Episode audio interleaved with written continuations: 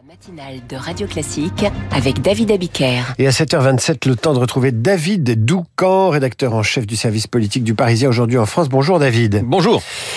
Après le choc, la réaction. Depuis la motion de rejet, le président a multiplié les réunions politiques. Vous nous emmenez, David, dans le secret de ces différents rendez-vous où Emmanuel Macron a organisé sa riposte. Oui, et vous allez voir que la réflexion du président a fortement évolué. Commençons lundi soir. Le chef de l'État et Gérald Darmanin sont à l'Élysée. Le second présente sa démission au premier, qui la refuse. L'histoire est connue. Ce qui l'est moins, c'est la suite de l'échange. Emmanuel Macron ne montre que peu d'hésitation devant son ministre. Ce sera commission mixte paritaire, puis 40 9-3 s'il le faut, et ensuite, pourquoi pas dissolution en cas de motion de censure adoptée, ou même simplement si la CMP euh, n'était pas conclusive. Mais, mais seulement 24 heures plus tard, donc hier soir, dîner des chefs de la majorité à l'Élysée, et là, Emmanuel Macron enjoint ses troupes à chercher un compromis qui ne brise pas la majorité pour arriver à une commission mixte paritaire conclusive dans l'idée d'avoir un texte avant Noël 149.3.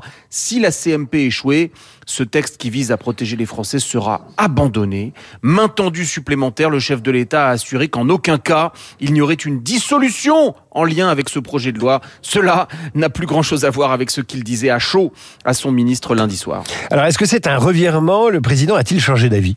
Bah, Compte tenu de la complexité de la crise politique, c'est possible. Oui, on ne peut pas l'exclure. On peut aussi avoir en tête que cette affaire est une partie d'échecs. Or, aux échecs, vous allez rarement gagner si vous annoncez à l'avance vos prochains coups à votre adversaire. Là, le chef de l'État a fait a fait fuiter tout et son contraire, toujours via des propos rapportés, le mode de communication le moins engageant possible. La seule chose dont on peut être sûr et certain, c'est qu'il souhaite ardemment qu'après une CMP conclusive, il y ait une majorité pour adopter la loi. C'est au fond, hier, dans le secret du Conseil des ministres, qu'Emmanuel Macron a laissé transparaître le mieux son état d'esprit. Il y a confirmé la convocation de, cette CMP au plus vite et conscient qu'elle penchera fortement à droite, il a prévenu.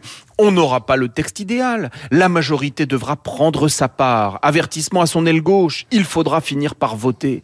Dans le vestibule, juste avant le début du conseil, Gérald Darmanin avait d'ailleurs grincé devant quelques collègues. Vous allez voir ce qu'est une vraie loi de droite. Oh. Maintenant, l'aile gauche va devoir mettre de l'eau dans son vin. Sinon, ce sera l'impasse. Les oppositions coalisées ont démontré leur détermination à cogner le plus fort possible sur le président.